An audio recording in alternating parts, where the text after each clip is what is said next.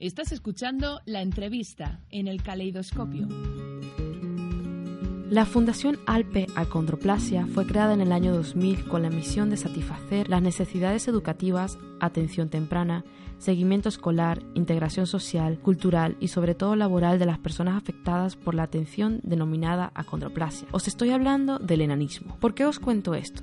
Bueno, una de las grandes batallas que está enfrentando Alpe, al igual que otras fundaciones en España, es la creación de un marco legal y social que facilite el día a día sin sufrir ningún tipo de discriminación. Aquí al lado tengo sentada la gran guerrera Carolina Puente, estudiante de Administración de Empresa en la Universidad Francisco de Victoria, que ha estado recientemente en Bruselas, en el Parlamento Europeo, para denunciar la discriminación que sufren las personas con enanismo y ha pedido que el Acta Europea de Accesibilidad que se encuentra en trámite tenga en cuenta la peculiaridad de las personas con acondroplasia. Esto es algo muy grande para personas muy pequeñas pero que tienen un gran corazón.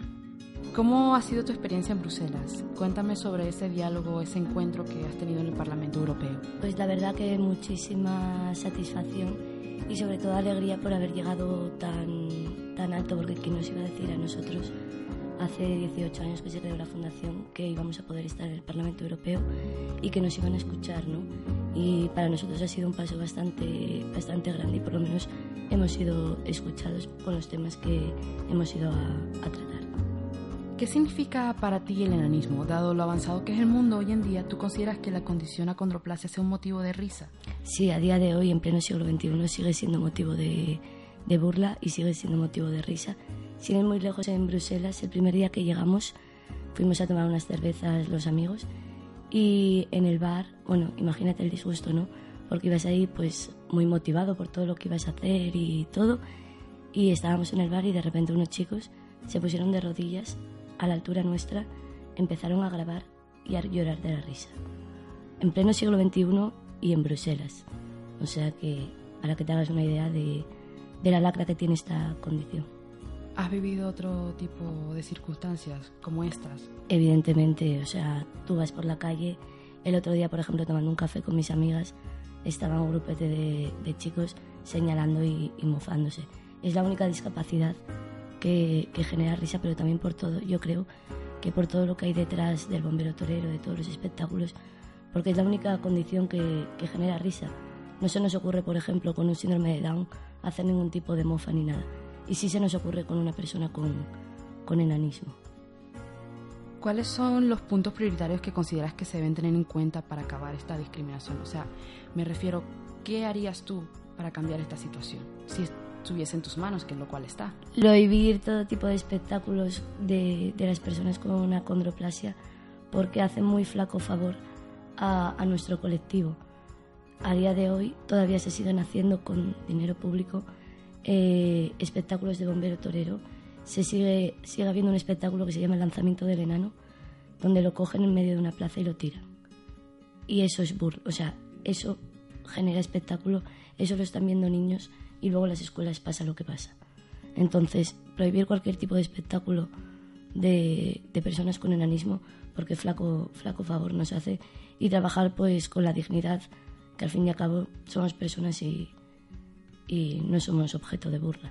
Y si queremos respeto tenemos que empezar por ahí. ¿Cuáles son tus aspiraciones como persona y como próxima profesional en un futuro muy cercano? ¿Qué esperas? Es decir, ¿cuál es eh, tu granito de arena?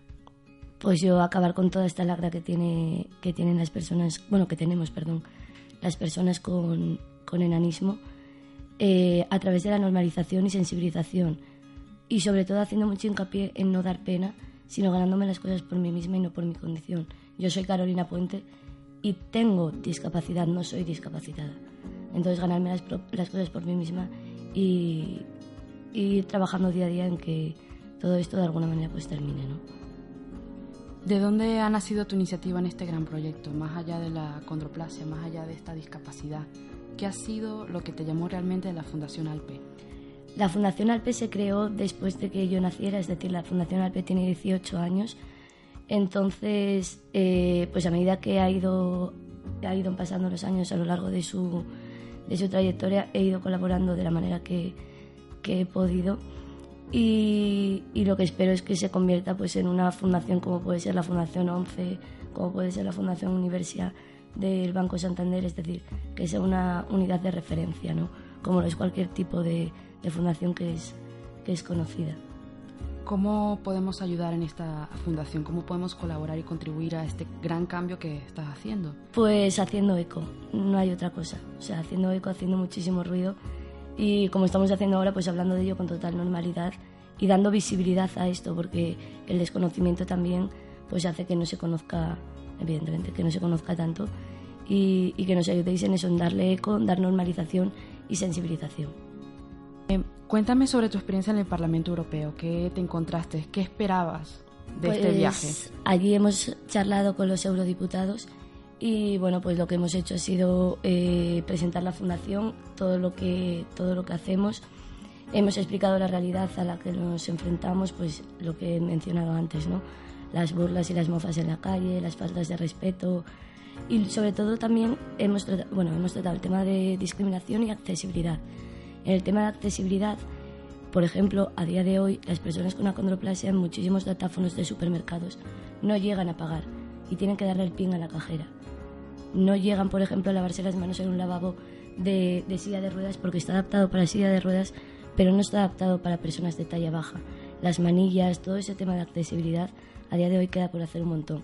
Porque tú piensas en accesibilidad y piensas en personas con silla de ruedas, no piensas en personas de talla baja.